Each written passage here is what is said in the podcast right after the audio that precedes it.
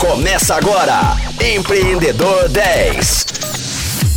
Fala Rocktronics! Bora para mais um episódio do Empreendedor 10. Esse é o podcast da Rocktronic que você já sabe, traz as melhores conversas com empreendedores e empreendedoras do mundo da tecnologia e startups no Brasil. Eu sou o Lucas Uti, fundador da Rocktronic, e estou mais uma vez muito animado com a nossa convidada de hoje. Aqui, gente, o papo é sobre inovação e oportunidades. O trabalho da nossa convidada de hoje é ajudar os negócios a acontecerem. Top 3 de mentores do Startup Awards de em 2021.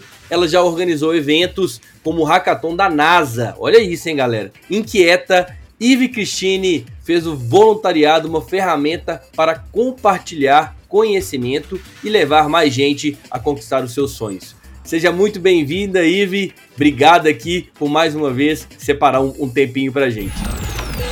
Lucas, é uma honra poder compartilhar esse tempo que a gente vai gravar o podcast juntos. Então, muito obrigada aí ao público da, da Rocktronic que tá parando para ouvir. Eu acho que ser escutado, as pessoas ouvirem a gente, é uma das coisas mais nobres que a gente pode receber. Né? Então, muito obrigada aí ao público. Tô felizona, Lucas. Já entendi que hoje a gente vai falar pra caramba. Então, vambora já pra contar essa história. E corrigindo uma coisa, Lucas. Sou top uma mentora do Brasil.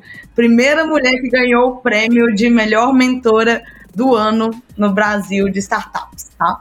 Então, eu tô super animada aqui de compartilhar. Boa, e eu já te peço desculpa então pelo erro, porque nas nossas pesquisas apareceu top 3. E você tá é top 1, então, mentoras, certo? Mentora. Não, mentor, no geral, é mentor é unicef. no geral. Legal. Aí parabéns. eu tô bem animada, bem animada. Obrigada. Parabéns, parabéns demais. É, pela conquista. Sensacional ter é, uma representante de Minas Gerais, inclusive, como top 1 aí de mentor no, no Brasil. Olha só, Ive, eu tenho um monte de perguntas aqui para você, mas a primeira só pode ser sobre um assunto que eu tenho certeza que a galera quer saber, né? É, como é organizar um evento da NASA?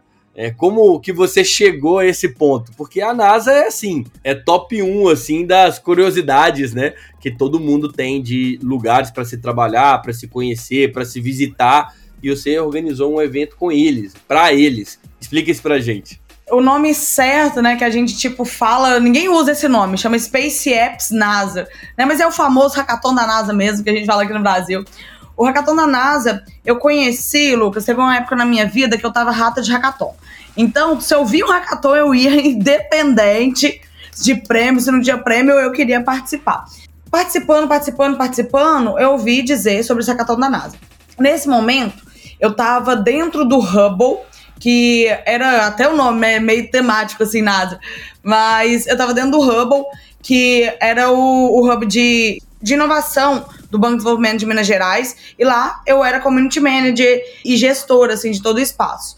E o Hubble, por ter esse nome, por estar junto com o BDMG, o Pedro, Pedro, Pedro é incrível. Pedro Almeida Vilaça, esse homem é maravilhoso. Ele chegou lá no Hubble para mim falou: Iva, eu tenho uma. Você participa de hackathon e tudo mais, eu tenho uma ideia aqui de um hackathon bem grande. Vai ser tipo o maior hackathon aqui de Belo Horizonte já teve. A gente quer fazer lá na PUC. É, e ele é um hackathon da NASA. Aí eu, tipo, porra, hackathon da NASA, cara. que, que isso, né? Que isso, meu irmão? e falei, cara, nós vamos fazer. Eu não sei, eu até falei com ele, eu não sei se o BDMG vai querer entrar. Eu não sei se o, o Hubble vai querer entrar, mas a Ivy quer entrar. E a Ivy te ajuda de alguma da forma que for, da forma que for. Aí ele falou: "Não, então vambora, vamos fazer esse trem aqui acontecer". O BDMG ele entrou como Hubble sim. E a gente teve até algumas presenças de mídia, mas a gente não entrou com dinheiro de patrocínio. Nessa época entrou até com o meu trabalho. Então eu podia organizar o hackathon da NASA ali junto com o meu trabalho, sem problema. E foi muito doido que a gente começou a organizar dois. Não foi só em BH. a gente pegou de BH e também a gente estava puxando de Itajubá, que é uma cidade que eu amo, amo, amo demais. Não, eu amo Itajubá. Berço da inovação do Brasil, né? A galera que não sabe dessa história, mas Itajubá é berço da inovação do Brasil. E aí, lá em Itajubá, o Pedro Vilaça foi facilitar esse de Belo Horizonte e eu fui para Itajubá facilitar o de Itajubá. E foi incrível, assim, no total, se a gente juntar o impacto que a gente teve aquele ano, tanto Itajubá quanto Belo Horizonte passou de 300 participantes. Então, assim, foi incrível. E é incrível mais ainda porque as pessoas não sabem, mas Belo Horizonte é uma das cidades do mundo mais bem posicionadas no Space Apps NASA. Então a gente chegou como como finalistas, não ganhamos, mas somos finalistas como Belo Horizonte do mundial do Space Apps NASA. Então a gente tem um destaque bem grande bem grande. Que legal. E, e dentro dessa participação é, de todas essas pessoas que você falou, o que que de fato é um, um hackathon da NASA? O que que, o que que é feito ali no hackathon da NASA, né? Explica pra gente. O que, que vocês têm que desenvolver ali pra NASA? É muito legal isso, porque a NASA mapeia os desafios. Tá? Desafios tanto interno lá deles, como desafios né, divertidos de se fazer. E aí, são aproximadamente uns 20 desafios assim todo ano que eles lançam, é bastante coisa. E os times, eles podem escolher qual desafio ele quer concorrer, né? Porque aí entra nessa concorrência mundial e tudo mais. E na hora que vai fazer esse projeto, solucionar esse desafio, eles têm que criar uma solução tecnológica, tem que criar às vezes um vídeo ou depende de cada desafio. Ele, ele falam, tem que criar um hardware, tem que criar um protótipo, eles explicam bem e tem um repositório aberto da NASA. Então a NASA pega dados deles, é muito legal. Eles pegam dados de fato de explosão solar, de incidência de radiação, de tudo, tudo, tudo, tudo que eles podem abrir e isso vira uma grande biblioteca que os participantes podem acessar para conseguir realizar os desafios. Alguns exemplos de desafios que a gente teve, teve um que eu gostei muito, que era a nave sem fio. Então, como fazer? Hoje, os fios, só os fios de, um, de uma nave, ela pesa mais de uma tonelada. Então, como a gente diminui o peso da nave para ter um, uma eficiência maior, tudo mais, sem ter fios. E a galera tinha que estudar uma tinta que faz toda a condução. Então, tem desafios para você entender assim, super técnicos. Agora, tem desafio, por exemplo, que é super legal, de criação de jogos. Então, crie um jogo que gere conscientização sobre o lixo espacial, porque cada hora a galera tá, tá mandando mais sonda. Então, como que a gente cria um jogo para conscientização? Aí teve um também que foi super legal, que era o mundo está acabando e agora a gente vai ter que povoar outro mundo. Crie um plano de vendas de, de lote nesse outro mundo. Sensacional. Então, é, é, muito doido. Imobiliário em Marte, né? Tipo isso. Exato. Como, como você vai vender, sabe, o terreno ali. Então, isso é muito legal. E teve um que foi, acho que até ano passado, por conta, né, da, daqueles crimes ambientais que a gente teve no Brasil ligados aos incêndios, eles fizeram um desafio focado no Brasil. De como a gente pode fazer o mapeamento o mapeamento e, digamos assim, uh, uma predição de queimadas em massa. Então, assim, maravilhoso, são desafios, cada um com sua complexidade, com a sua área. Não tem, tipo, limitação. Já vi criança participando. Lucas, criança. Que legal. E já vi idosos participando. Então, não precisa ser programador, não precisa ser formado, não precisa ser maior de idade, precisa ter vontade e ali conseguir cumprir os desafios. Legal demais. E com certeza esses desafios têm tudo a ver, por mais loucos que podem parecer ser nesse momento, né? Estão dentro aí de um radar da NASA de coisas que muito provavelmente vão acontecer. Então eles já estão muito à frente tentando as soluções e obviamente estão contando aí com a colaboração de todo mundo. Essa de venda de lote em outro planeta foi sensacional e com certeza a gente, com certeza não, espero que não precise de passar por isso, né? Mas se precisar, pelo menos a turma já está adiantada aí no processo. Já está adiantada nos vídeos. Agora, Ive, outra atividade que eu acredito que as pessoas tenham muita curiosidade é sobre o Shark Tank Brasil. É, o Shark Tank é um programa mundial também, né? Todo mundo conhece o Shark Tank. Tem várias avaliações é, espetaculares ali dentro, né? É um show de fato. E há algum tempo ele chegou no Brasil e a galera gosta muito. Você foi avaliadora, é, se eu não tiver errado, da oitava temporada. E eu queria que você falasse pra gente como que foi essa experiência. Você tinha pudores para fazer as críticas necessárias? Tem algum caso de bastidor que você pode contar pra gente? O Shark Tank, assim, é uma experiência muito gostosa de participar. Quando me convidaram, na né, equipe interna, eu fiquei eufórica, Lucas. Assim, eu tenho 28 anos, acho que o outro mentor, que tem idade mais. Outro mentor não, né? Outro avaliador ali, que faz essa parte da avaliação mesmo mais próximo da minha idade já tem mais de 35 anos. Então, para mim é, é uma honra fazer parte daquilo. Tipo. Você continua ainda? Continuo, continuo. Legal. Assim, acontece uma vez no ano a gravação, né? Então, até então, fui super elogiada. Inclusive, a galera até brincou, a galera da produção, né? Porque quando você tá lá no Shark, tem alguns processos anteriores, mas o processo que eu entro é justamente antes já da, da gravação da, da TV. Do show mesmo. Do show mesmo. Então, meu papel é de fato avaliar para que os sharks que vão estar tá lá, ter a ficha técnica, saber que alguém avaliou aquele startup de fato, saber que alguém com tecnicidade daquilo. Esse processo tem uma entrevista que é junto com a produção para saber como que vai ser a história, se a história vai ser forte, se ela vai gerar aquele impacto. E aí vem a, a análise técnica como negócio, que é comigo ou com os outros avaliadores também que participam. Se não me engano, somos cinco avaliadores ao todo. E é muito engraçado, cara, porque tá começando a sair agora o, os programas, né? As gravações. E tem startup de tudo você imaginar, Lucas. Tem startup. Cara, você. Nem startup, né? Empresa ali. Você não dá nada. O empreendedor começa assim, falando mansinho, aí o cara fala: não, é que eu faço touca de cetim. Aí você pensa, nossa, gente, touca de cetim? né? 15 reais uma touca de cetim. Aí você vai ver o faturamento dele. E aí, do nada, a mulher me fala que ela é a maior exportadora de touca de cetim do Brasil pra Europa, entendeu? E faturamento milionário. E aí, tu pergunta, velho, o que você tá fazendo aqui? Você não precisa dessa grana. Mas a galera fala, não, eu tô aqui. Cara, primeiro, acho que as pessoas, o que, que é a melhor coisa de bastidor e o que eu posso contar, né, Lucas? A gente tem que entender que o Shark, ele é um programa de TV. Ele é um reality.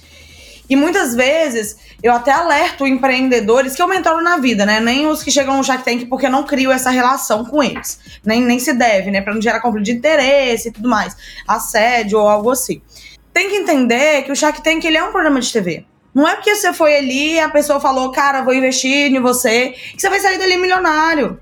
Sabe, que você vai sair dali sendo sócio do, do Apolinário. Não é tão simples assim. Não, não, não é assim que funciona.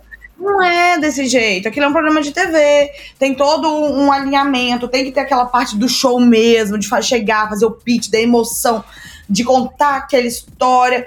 Então, as pessoas têm que começar a colocar isso na cabeça. E empreendedor, às vezes, vive numa ilusão que não é assim, que aquilo ali vai resolver.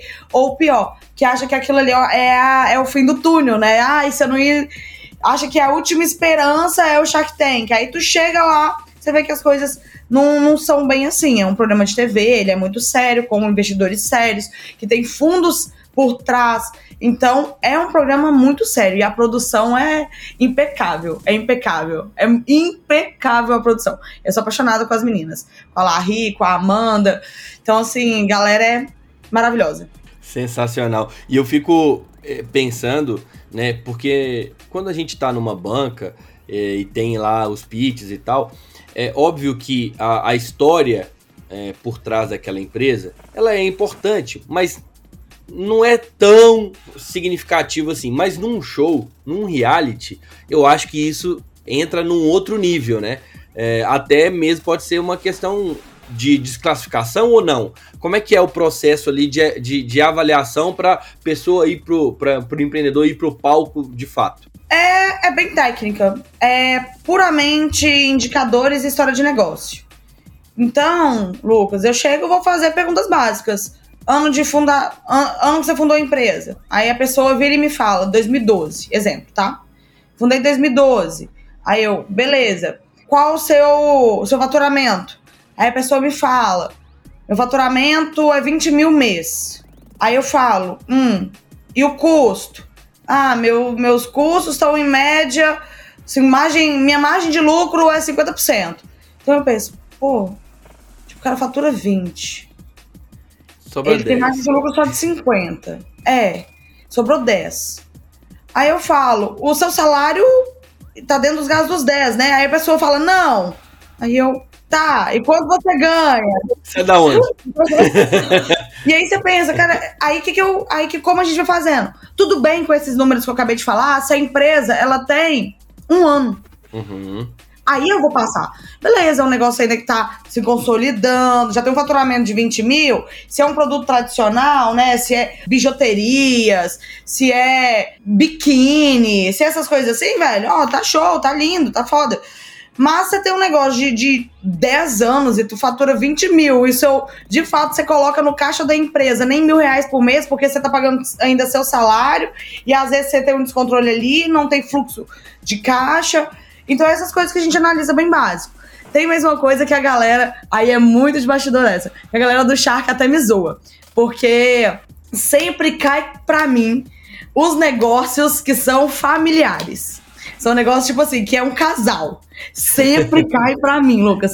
A galera fala que parece que eles escolhem a dedo, mas não é. Sempre cai casal Estão jogando, de, jogando de propósito pra você, Estão jogando de propósito. Né? A, a, pessoa mais traumatizada do casamento que tem na vida. E aí, uh, chega o casal. Aí eu falo, oi gente, tudo bem? É, como que é o quadro societário? Aí a pessoa vira e fala, não, normalmente o homem, não, a empresa tá sempre sendo no meu nome. Aí eu falo, mas vocês são sócio? Aí eles falam, não, somos sócio. Aí eu, qual é a porcentagem dela? Ele, não, é 50%, 50%. E eu falo, no contrato social? Aí o cara fala, 100%. Aí, eu sempre né? Aí a, a, produção ama essa parte. A produção já começa, a gente quer no grupo de WhatsApp conversando enquanto rola as entrevistas. A galera fala, vai vir a pergunta, vai vir a pergunta. Eu ia super séria. Eu viro e falo, entendi. E se vocês separarem? Isso bem sério, né? E se vocês separarem? Vai ficar a divisão dessa empresa? Vai entrar uma batalha de divisão da empresa? Vai ter que refazer o contrato social? E se já tiver um investidor, como que vai ser essa parte para cada um? Luca, bem séria, né? A produção começa a rir, né? Tipo, que, que eu mandei a braba. E o casal, eles ficam tipo. Tipo, não, gente, ninguém tá falando de separação aqui, mas você já levou um contexto que é muito. É, que pode acontecer com qualquer pode casal. Acontecer, e muita e empresa o... quebra por isso. Exato. E que o, o, investidor, obviamente, ele. Ele, a primeira coisa que ele deve pensar quando ele vai investir numa empresa familiar, seja principalmente quando tem um casal como sócio, né? Porque brigas acontecem, né, num relacionamento, e isso Sim. pode afetar a empresa e, obviamente, afetar o dinheiro que ele fez no investimento. Exatamente. Então é uma Você pergunta. Só tá prevendo. É uma pergunta extremamente relevante. Então, todos os negócios, quem está ouvindo, cuidado com isso de empresa que é o casal, ou marido e marido, ou mulher mulher, ou marido e mulher, independente. Cuidado na hora de divisão de porcentagem de empresa. E mulheres, cuidado com violência patrimonial. Então a gente tem que deixar esse recado, Lucas. Porque, às vezes, pra pessoa pegar a empresa, meter o pé e te deixar ali, não custa, né? A gente viu caso recente aí com Larissa Manoela. Uma relação até de pais e filhos. Então, a gente precisa ter esse cuidado, esse carinho aí quando é empresa. Então, alguns tipos de, de análise que eu faço. Eu analiso isso, analiso sociedade, indicadores, analiso o tempo da empresa, analiso se já recebeu outros investimentos, ou se é, aí no caso, quando aparece startup, se é aquelas startup, né, tipo canguru, né, que fica pulando de, de um programa de aceleração em um programa de aceleração, né? Então. Vive de faturamento de programa de aceleração. Vive de faturamento de programa de aceleração, né? Nunca, gente, eu não consigo entender. Mas. É, eu não é consigo entender do, duas questões. Como que continua né, de programa em programa, vai passando de programa em programa, e como que não realmente não tra consegue tracionar participando do programa, né? Tem, são várias questões que podem serem questionadas aí, né? A efetividade do programa, né? Como que entra no programa sendo que participou de outro e não, e não deu resultado ainda. Enfim, todas essas questões e acontece muito, né, Ivo? Não, total. E, velho, tipo, eu acho que não tem uma comunicação adequada entre os programas de aceleração. Tá aí um ponto importante, hein? Isso é uma lacuna no mercado, hein? Não temos. Dá pra montar uma startup disso, hein? Disso. não tem uma comunicação. Então, por exemplo, o que rola muito no mercado de investimento, que aí é até bom, né? Quem tá ouvindo a gente saber, a galera se conversa. Sim. Então, empreendedor que quer passar gogó no investidor, falando que outro também está investindo, que outro está olhando para acelerar, na hora ele bate o telefone e liga pro outro. Na hora. E se, gente, se eles descobrem uma mentira entre um, acabou para aquele, aquele empreendedor.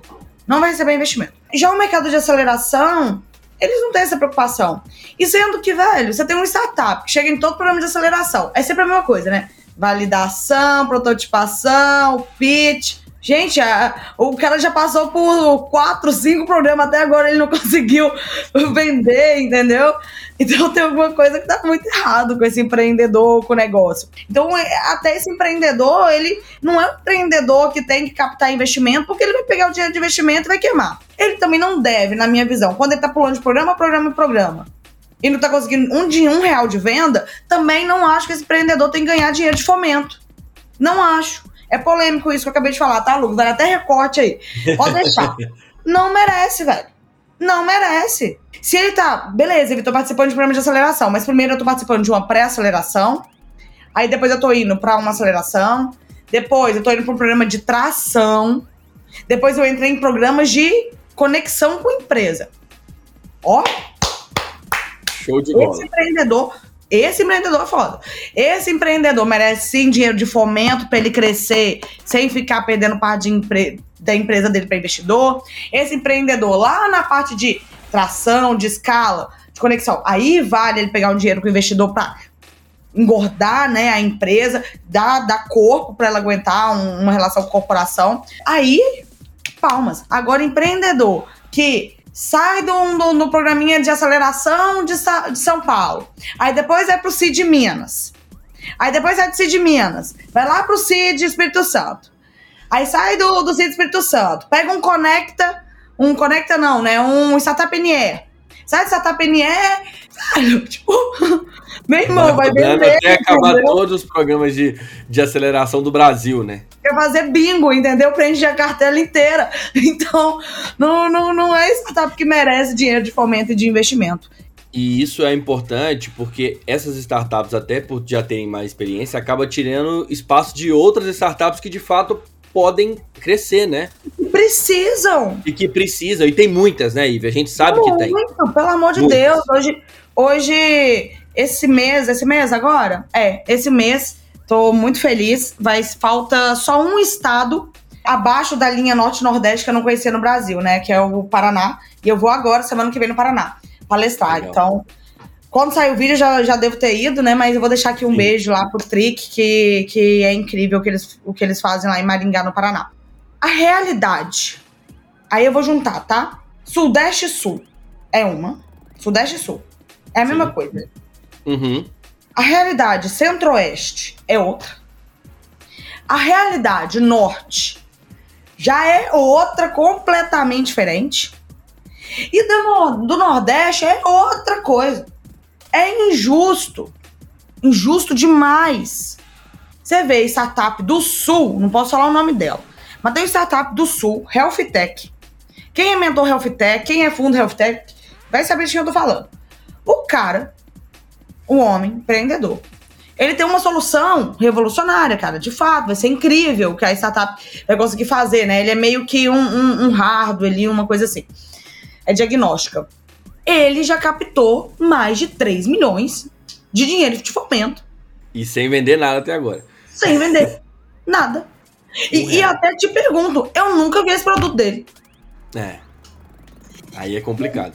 Exato. Você não quer. Tem startup Cara, brilhante. Startup. Aí Health Tech também. Lá de Rio Grande do Norte. Rio Grande do Norte é, tem, tem solução bizarra, viu? Legal. Que o cara criou um. Acho que ele é pós-doc, isso mesmo. Ele é pós-doc em neurologia, tipo uma coisa assim. E ele criou um capacete que faz crianças neuroatípicas terem com vibrações típicas. Ou seja, ele consegue pegar uma pessoa neurotípica do TEA, né, do, do, do espectro autista, nível 1, e colocar ela como uma pessoa típica, velho. E um cara desse, sabe quanto de dinheiro ele precisa? Pra ele conseguir, ele já testou. Ele já tem caso clínico testado, comprovado. Sabe que dinheiro que ele precisa, Lucas? 300 mil. Olha só. E, e aqui fica muito claro para mim, antes que qualquer um pense o contrário, é, mas para mim tá muito claro que você de maneira alguma tá dizendo que essa primeira health tech de exemplo, ela não precise dos 3 milhões. Pode ser que ela precise, mas ela precisa demonstrar evolução.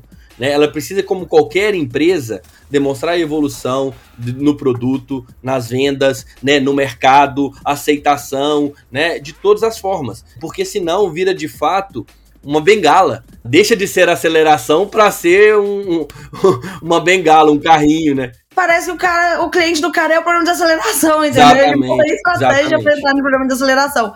E não exatamente. uma estratégia para aquisicionar cliente. E startup boa é startup que capta dinheiro bom. E o que, que é dinheiro bom? Dinheiro bom é dinheiro de cliente. Dinheiro de investidor não é bom. Dinheiro de fomento, legal, né? Mas seja consciente se você precisa de fato daquele dinheiro de fomento, você não tá tirando oportunidade, às vezes, de um negócio que realmente precisa. Muito legal, Ive. Enriquecedora essa, essa fala sua. Eu acho que vale tanto para empreendedores, né? Mas, obviamente, também para os investidores. E programas de aceleração, por favor, comuniquem. Comuniquem.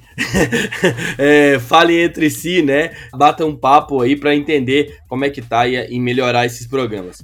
É, agora, aí, você também é, é uma liderança em um setor, em, em, um país que, infelizmente, né, ainda não existe aquela equidade de gênero que a gente sempre fala dentro das empresas, né?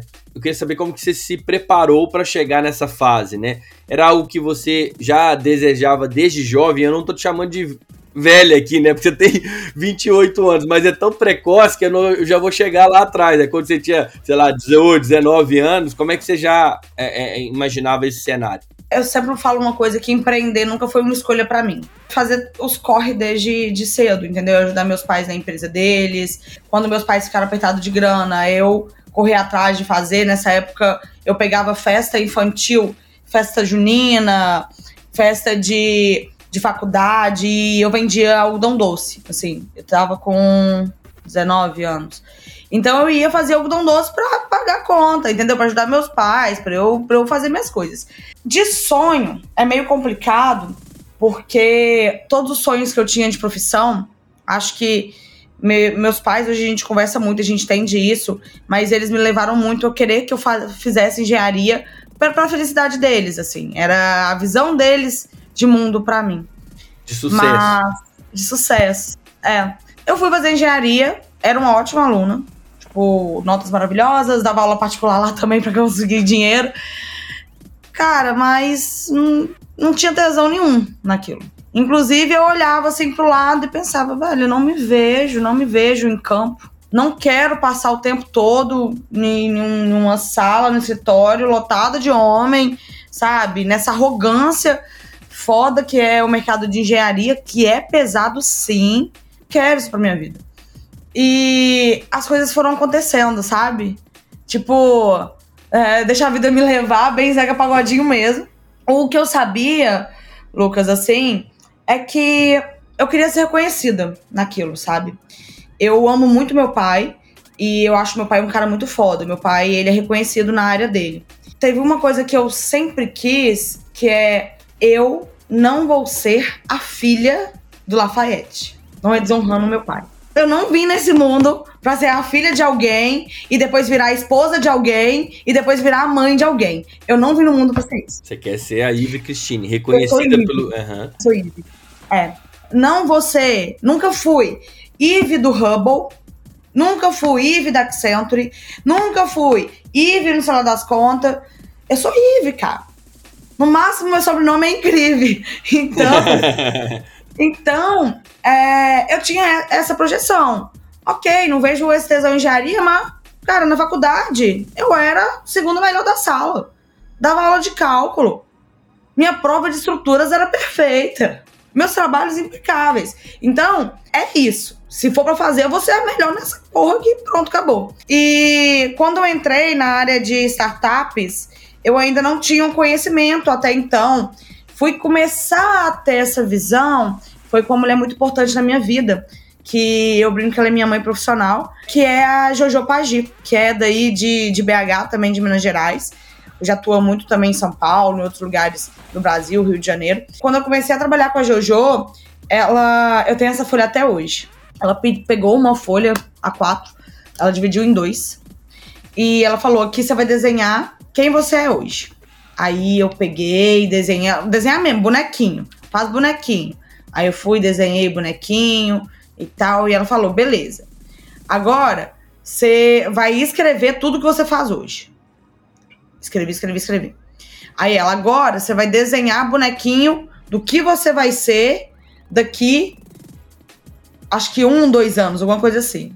Aí eu desenhei, aí ela falou, agora você descreve tudo que você vai ser. E aí ela me deu a folha e falou assim, do que você faz hoje, o que que vai de fato te ajudar a ser essa Ivy aqui? E eu vi que muitas coisas que eu fazia não, não faziam o mínimo sentido. Não fazia o mínimo sentido. E outras faziam muito sentido, mas era muito custoso pro meu dia a dia. Ela, ela me ensinou, né, nesse exercício básico, até uma, uma análise estratégica sobre como eu fazia as coisas, sabe? Do, do que eu atuava, e não só trabalho, na vida pessoal também. Foi quando eu comecei a ter essa visão, tá? De sempre a gente for. E, e aí é muito doido que nisso, quando eu comecei a, a ter esse fogo, eu comecei a sonhar. Cara, eu quero. Era um sonho meu desde criança ir para São Paulo. Então, quero ir para São Paulo. Quero ter emprego em São Paulo. Fui atrás, corri atrás disso. Quero ser reconhecida como Open Innovation. Fui atrás daquilo, trabalhei. Agora quero ser reconhecida como Social Commerce. Fui atrás daquilo, batalhei e, e conseguir cargos ligados a isso. Então, eu não consigo ainda tá, Lucas? Até porque eu tenho TDAH diagnosticado, não sei se deu para perceber, obviamente deu, mas eu tenho TDAH Eu tô rindo, eu tô rindo porque, não porque deu para perceber, mas é que a quantidade de empreendedores que aparecem aqui com TDAH, e aqui é uma conversa de dois TDAHs, então é impressionante. É assim, de todas as entrevistas que eu fiz esse ano, muitos são TDAH diagnosticados. E vale dizer que não é nenhuma doença que te prejudique é, de fato a, a, a, que as pessoas falam, nossa, ele tem TDAH. Não, prejudica a sua vida, né? Prejudica você mesmo, né? É um trabalho diário que a gente tem que fazer todos os dias, né? Para conviver com, com o TDAH. Mas eu tô rindo por causa disso, porque a quantidade de, de empreendedores que aparecem aqui que são TDAH são, é, é impressionante. Desculpa até cortar seu raciocínio. Não, é. Quem tem TDAH, ele tem dificuldade de planejamento a longo prazo. Então, eu não consigo. Você, você me perguntar, o que, que, é, que, que é a Ivy daqui 10 anos, velho? E, e, o legal é que a Jojo ela conseguiu fazer aí com você um planejamento rápido de vida em curto prazo, né? Isso, em curto prazo, pelo menos para eu ter projeção, eu saber onde eu quero chegar, sabe, no fim do ano. Sim, entendeu? Sim. E todo, inclusive, o método hoje que eu ensino OKR é muito baseado nesse olhar, entendeu? Do tipo, cara, vamos fazer aqui, vamos entender o fim do ano, vamos entender até meio do ano que vem, pra gente ir planejando as coisas.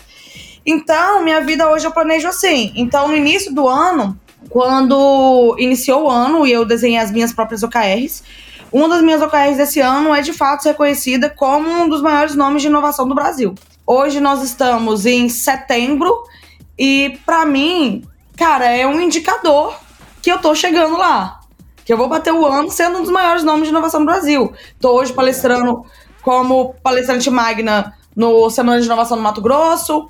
Semana que vem, como Growth Hack OKR num evento no Paraná. Depois eu tenho duas palestras no Rio Innovation Week. E ainda tem aquilo, tem aquilo. Tem, tipo, eu sou, entendeu? Eu tô me tornando isso. Eu tô impactando pessoas. E não é feio a gente virar e falar, cara, eu acho que eu tô batendo meus objetivos e eu quero ser isso, eu estou focado nisso. Então, é muito importante. E quando tu, tu traz o recorte do, do recorte de gênero, não tem comparação. Eu, primeiro, como é o meu papel como mulher. Velho, é o único papel que eu tive minha vida toda. Eu não sei o que é ser um homem, entendeu? então, o máximo que eu vejo, assim, tive meu marido, meu pai. Eu não sei o que é ser um homem. Então, dentro do, do que eu vivo, eu acho que eu entrego hoje o melhor que eu poderia ser. E que tomara que essa Ive e que quem esteja me escutando seja uma inspiração para outras mulheres. Meu papel aqui cara, é sim cortar mato ainda, ou às vezes eu dou sorte que alguma mulher veio antes e correu e abriu esse caminho. Nós estamos aqui para puxar uma outra, entendeu? E a gente tem que fazer isso. Então, eu hoje na minha posição, eu tenho palco. Então, eu tenho que chegar lá e, e ser uma palestrante bizarra. Eu tenho que entregar meu nome. E eu sei que eu vou ter que fazer três vezes mais do que um homem, sim. Mas eu vou lá e vou fazer bem. Porque se eu fizer bem, na, entre na próxima vez, entre um homem e uma mulher, eles não vão sempre privilegiar o homem, mas pelo menos eles vão colocar uma mulher no páreo. E isso a gente está conquistando de pouco em pouco. Então, eu me vejo hoje nesse papel. Sinto falta de algumas referências mulheres. Tenho sofrido um pouco sobre isso. Confesso assim. Mas espero que daqui 10 anos eu seja uma puta referência no que eu estiver fazendo pra, pra quem? Para meus filhos, se eu tiver filhos, para minhas amigas e para as garotas de 22 anos que começou no ecossistema como eu comecei. Com certeza, Ive, nós estamos aqui torcendo para isso. Com certeza você vai, já está conseguindo chegar nesse, alcançar os seus objetivos, né? E parabéns aí por essa trajetória. E você falou de referência, né? Que tá sentindo falta. É, eu queria que você falasse para os mais jovens, né? Você citou isso aí. Você ainda é muito jovem, mas já tem muita bagagem. Né? E queria que você falasse aí, principalmente para as meninas, mas também para os meninos. Eu acho que você não só pode, como deve ser uma referência para os homens também, né? Porque é assim que a gente iguala as coisas, né? É, o que, que você pode dizer especialmente aí para essa turma que, que já se espelham em você? Cara, o que eu tenho para dizer é. Olha que doido, né? Tava ali no Startup Summit, lá em Floripa 2023, que é esse ano, chegou um, um empreendedor, que eu já tinha dado algumas mentorias para ele, não, não é alguém muito próximo, mas é alguém que me segue nas redes sociais, que acompanha meus conteúdos, né, que eu hablo pra caramba ali no, no Stories, é fofoca, é coisa da minha vida, é uma loucura, é meme, enfim. Ele chegou, eu tava indo pro happy hour, porque happy hour, meu amor, eu sou carteira carimbada. Happy hour tem que ir, né? Nossa, não, tá não pode ir no evento e ir no happy hour, né? É ah, o melhor eu, momento do, do, do, eu do negócio. Evento pra ir pro happy hour, entendeu? É, é onde... você aprende mais ainda, que você faz os contatos, é, é tudo ali, pô. Faz negócio, em evento você vai ali, marcar presença, né? Se mostrar referência. Negócio acontece no happy hour. Mas eu tava indo pro happy hour e ele chegou de uma maneira muito, muito discreta, assim, perto de mim. Falou, ah, é Ive. Eu falei, sim, só a Ive. Aí ele, ah, tu é foda, já foi minha mentora, admiro o seu trabalho. E eu tenho uma pergunta para te fazer. Aí eu falei, Tcharam. pois faça, pois faça a sua pergunta. E ele virou, o que, que você fez para chegar até aqui? Aí ele já. Aí eu olhei para ele assim, né? Tipo, o que, que eu fiz para chegar aqui? Você quer que eu faça uma análise de tudo, né? Complexo, mas. Aí eu olhei para ele assim, meio estranho, assim, meio. Aí ele, não, é que eu te acompanho nas redes sociais, mas eu não sei se tem um outro lado que você não mostra lá. Aí eu falei, falei o nome dele, falei, eu não minto nas redes sociais. Quando eu começo o dia gravando conteúdo toda. Nossa, horrível. Termino o dia lá bonito, maquiada. Aí à noite já tô com a minha cerveja na mão, sabe? No fim, o que eu respondi para ele, eu falei, não minto, não minto nas redes sociais. E como eu cheguei até aqui, foi com muito trabalho. Com muito trabalho. Nunca trabalhei para um lugar só na minha vida. Todas as vezes eu sempre tive mais do que um emprego, digamos. Sempre conciliei o emprego com a mentoria ali e com a minha própria startup. Sempre trabalhei aqui e ali, sempre dei aula ali e aqui. Mesmo na época que eu não era referência, que eu não ganhava dinheiro, porque trabalho voluntário também é trabalho. Então, nunca parei. Sempre me dediquei e eu continuo fazendo isso hoje. Hoje eu tenho nossa, super prazer. Eu, eu falo que eu cheguei, tô me sentindo no paraíso. É, trabalho no Nina, que é o maior hub do Nordeste. E eu, nossa, eu amo o time de lá. Junto com o Nina, trabalho dando mentorias e palestras corredores digitais. Junto com corredores digitais, e Nina, dou palestra fora, remunerada e também voluntária. Junto com isso, dou, dou mentoria para a VAT, dou, sabe? Então, é muito trabalho. Meu dia tem várias horas. E não adianta a galera achar que vai ganhar dinheiro, que vai estar tá bonito em cima de um palco, que vai ser pago por mentoria, que vai ser convidado para viajar para o Brasil inteiro sem trabalho. Não é uma vida fácil. Ontem eu dormi foi duas horas. Porque eu tive que viajar na madrugada, porque eu tinha reunião 11 horas da manhã, eu já tinha que estar aqui, saindo de Fortaleza. Hoje, eu tive palestra 8 horas da manhã. Fui dormir uma hora da manhã, porque eu tava fazendo happy hour ali, cheguei no prédio, fui conversar com a galera. Então, é muito trabalho. O que eu tenho para indicar é: trabalhem. Senta a bunda na cadeira, ou coloca a roupa bonita e vai pro evento sim vai estudar sim, que é isso que faz a gente crescer. Legal, Ive. Olha só, você hoje é uma facilitadora, né? A palavra já diz muito aí sobre o que você faz, mas ainda assim, eu queria que você explicasse o que é esse trabalho de fato. Né? Qual que é a diferença, por exemplo, de uma facilitação para uma mentoria, né? Facilita isso pra gente, Ive. É muito legal que o papel de facilitadora ele começou a nascer ali junto, mais ou menos, com a época do primeiro Hackathon da NASA que, que eu organizei. Porque eu fui organizadora e facilitadora do Hackathon da NASA. Em um ano, no, em Itajubá, né, a primeira vez. Já a segunda vez, eu fui facilitadora nacional do Hackathon da NASA. Então, facilitei ali online para, tipo, velho, inúmeras, inúmeras pessoas, inúmeros participantes. E veio recentemente, no ano passado, comecei a facilitar muito hackathons, assim, né? Tipo, hackathon mesmo, contratação de empresa.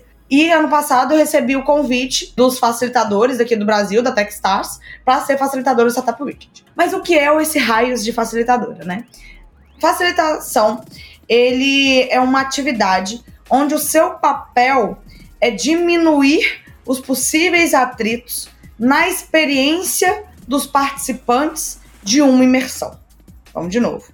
O papel da facilitação é diminuir os atritos que podem ter na experiência dos participantes de uma imersão. Ou seja, o facilitador, ele azeita aquela imersão. E a imersão pode ser um Startup Weekend, pode ser um hackathon, pode ser um design sprint, pode ser uma facilitação de conflitos de uma empresa. Então, o papel da facilitação é esse: é facilitar, é azeitar tudo que tá ali. Tirar ali as arestas. Né? Tirar as arestas. Fazer com que todo mundo tenha uma boa experiência naquele momento que a gente está compartilhando. E Ive, você falando isso me lembrou aqui uma questão, porque eu já tive é, a oportunidade de participar, é, de frequentar e de participar de, de um Startup Weekend. Eu não lembro se nesse você tava, mas foi o primeiro que teve lá em Betim é, que inclusive é, foi da Techstars também, obviamente, né? E, e tava até no time que, que ficou em primeiro lugar. Parabéns! É, é, fiquei felizão na época. Mas depois é o que eu quero justamente perguntar para você. É, tive a outra oportunidade, só para completar, que eu tive que eu tive foi num hackathon de direito com a Paula Ai, a Paula, beijo pra Paula. Paulinha, é, Paulinha já passou aqui com a gente também, é uma grande empreendedora, uma grande advogada, e ajudou bastante aqui a, a Rocktronic. Então, o que eu tenho para te perguntar é, muitos projetos saem ainda ali, né, muita coisa legal, e esses problemas que você tá me falando, eles realmente existem, né, ali, obviamente, as pessoas estão se conhecendo, né, pela primeira vez em muitos casos, né, então existe esse problema de relacionamento, mas existem também outros dois problemas que eu queria bater com você. Primeiro, às vezes a gente tem alguns facilitadores ou que eles não estão facilitando, eles estão dificultando. Eu senti isso. eu, eu senti isso no processo. E senti também, que foi o que mais me doeu, no fundo, foi: a gente ficou em primeiro lugar, a gente ganhou vários benefícios para que o negócio fosse para frente, mas ele simplesmente morreu abandonado por é, várias questões. Como fazer com que isso, é, com que esses projetos que que fiquem em primeiro lugar, segundo, terceiro, ou os projetos que saem de fato ali, os bons projetos, sigam para frente, evoluindo, né, e passando todas as etapas que a gente está conversando aqui. Primeira coisa que a gente tem que entender, Lucas, que hackathons e startup weekends não são ferramentas mais indicadas para desenvolvimento de startup. Ó, oh, que doido, né? Tem gente que vai ouvir isso e não é. vai entender nada agora. Como assim, né? Como assim? Eu sempre achei que era, era isso. era o primeiro passo. O weekend não é para criar um startup em 72 horas? Então, na verdade, esses tipos de imersões, como o Hackathon, como o Startup Weekend, ele é criado para desenvolver a cultura. A cultura empreendedora, a cultura hack, a cultura startupeira. Então, o que eu espero, é, Lucas, é que você saia do, do, do seu SW, primeiro, segundo, terceiro lugar, lugar que você ficou, que você entre para essa comunidade e se desenvolva mais Startup Weekend é porta, é porta para talento. Ele é uma ferramenta de desenvolvimento de talentos, de encontro de talentos. Digamos que ele é a pulguinha que vai ali e te pica. Pra mim, tá tudo bem, tá? Porque eu acho que o startup criado 72 horas, ela não tem corpo e pra eu virar e falar, ai, vai lá, lindo, de fato, vai lá vender e ficar milionário. Não, eu acho muito foda quando acontece. Eu acho muito legal, cara. Chegou ali, cinco pessoas que nem se conheciam, se juntaram, ok, dois desistiram, mas ficou três e criou uma empresa, igual a gente tem a Invijur, aí, que é até em homenagem, beijo Marcelo, a empresa chama Invijur, que saiu do Global Legal Hackathon que eu faço com a Paula, ela fez em minha homenagem, é uma gracinha a Marcela. Eles criaram dentro do Global Legal. Só que hoje é menos de 5% que continua. E pra gente que é facilitador, tá tudo bem. Se o facilitador entender que ali é um lugar para a pessoa começar a se desenvolver, é massa. Até porque o nosso objetivo é que tenha até uma, uma trajetória, né? Que, primeiro, quero que você participe. Beleza, pode participar de novo ali, não vou, ninguém vai te proibir de parar. Mas, cara, você já participou umas duas vezes? Pega agora para ser voluntário. Vai ser voluntário no próximo Startup Weekend, a galera, ajudar a galera a organizar, ajudar a galera a captar investimento. Beleza, tô como voluntário, brilhou umas duas, três vezes, show. Vira organizador, líder. Vai puxar um SW, vai levar isso para tua cidade, vai fazer dentro da sua faculdade. Puxou como organizador, viu que é um puto organizador e viu que tem um dom da facilitação, os outros facilitadores vão vir te indicar e te convidar. Agora, se não tem o dom da facilitação, show de bola, velho. Sabe o que, que você faz depois que você já organizou vários, você não ficar organizando pro resto da vida? Faz os voluntários, eles começaram a ser organizador, e aí tu vai lá como mentor. Você vai lá, na Mas verdade. girar, né? É, vai fazer girar. Entende? Então, tem outros papéis interessantes dentro do ecossistema. Para de organizar SW, vai organizar agora Happy Hour. Usa o que tu aprendeu. Agora organiza Happy Hour. Agora começa a organizar um evento que seja cinco palestras num dia. Agora vai ajudar a startup se conectar com, com corporação. Ou melhor, vai você fazer a sua startup agora séria. Vai sentar a bunda na cadeira com um sócio de verdade, fala, vamos estruturar aqui o um negócio. Não é para viver de, de, de hackathon e de SW pro resto da vida. Legal demais você trazer esse conceito que traz uma mudança obviamente, no meu pensamento, que participei como participante, literalmente, né? Estava lá dentro, criando essa startup e tinha, sim, durante aquele processo, uma visão é, errada, diante da explicação que você está me passando agora, e que gera até um certo conforto, porque esse processo que você está falando, ele foi feito de fato. Ele, eu, eu saí de lá muito melhor. Tenho certeza que as pessoas que participaram também saíram de lá muito melhores, porque aprenderam em um curto espaço de tempo, né, coisas que elas demorariam muito mais tempo para aprender.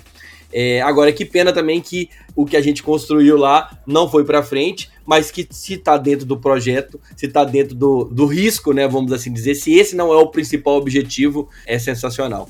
Agora, Ive, você é uma hoje uma palestrante, você falou, né, uma mentora aqui já respeitada e procurada, né, por muita gente, mas você também foi e segue sendo uma empreendedora, né? É, esse também era um. Você falou, você falou que não era um sonho desde sempre, né? Como que é essa questão? É, é, já tá desde o início, sua meta era ter seu próprio negócio. Eu vi falando, vi você falando dos seus pais, seus pais eram empreendedores também? É aquilo que eu te falei, empreendedorismo para mim nunca foi uma escolha. Por quê? É, é natural da, da, minha família. Eu venho de família empreendedora. Eu venho do, dos meus pais podar cedo todo dia lá pra empresa deles e cuidar de funcionário. E eu com nove anos já tá sentada, nove anos, já tá sentada na frente do computador, trabalhando com meu pai com 13 já estava ajudando minha mãe a cuidar das finanças e, e a parte de, de contas a pagar, contas a receber, funcionário, lidar com, com contador, com advogado. Com 15 já era eu que cuidava praticamente sozinha, e mesmo assim estudando na escola e fazendo as coisas. Então, empreender não, não foi assim. Hoje decidir sair do CLT, ou hoje eu decidi juntar dinheiro para empreender. Não, velho, é tipo, entendeu? Ou eu faço, ou eu tinha minha máquina de algodão doce, eu ia arrumar festa para eu trabalhar, ficava lá no OLX olhando quem estava fazendo aniversário, ou eu não trabalhava, entendeu? Então eu não tinha dinheiro. Não tinha dinheiro para pagar gasolina para poder ir para faculdade, não ia ter dinheiro para comer lá na, na, na faculdade. Então, cara, eu tinha que, que me desembolar. Agora, quando eu entrei para a de, de inovação, eu entrei como startupeira, né? Eu entrei criando startup. E foi muito legal uma época quando eu tive a escolha, né? Que um, um chefe específico que foi um chefe muito importante na minha vida, mas era uma, uma relação ali muito conflituosa. Ele, ele colocou: ou você continua com sua startup, ou você trabalha para mim. Ele fez isso. Nesse momento, eu já tinha uma startup que faturava, que tinham vários clientes, que eu já tinha funcionários, ou seja, tava indo. Talvez hoje eu já seria milionário se eu tivesse continuado com ela, que era um produto que eu vi que os da mesma época, mais ou menos similares, já fizeram exit. Conta pra gente rapidinho o que que era que você tinha. Ah, era uma startup que trabalhava com. Nessa época não se chamava ainda social commerce, mas ela já era uma startup de social commerce. Era uma startup que otimizava o marketing de pequenos, pequenos e médios varejistas e a gente já conectava com influenciadores digitais e a gente já fazia toda um, uma análise inteligente de conteúdo. Que legal. Bem pessoal. Assim. E aí você teve que fazer, você teve que é optar, sofrer essa pressão infelizmente, né, alguma, em algumas etapas da vida isso faz, a gente tem que fazer algumas escolhas, né? E você escolheu esse outro lado e aí continua a história. Você teve que não, não foi legal para você? Não, aí eu fui e fechei a startup, me mantive trabalhando ali porque eu achei, eu sempre acho isso, né? A gente acha que a gente nunca tá pronto. É muito engraçado.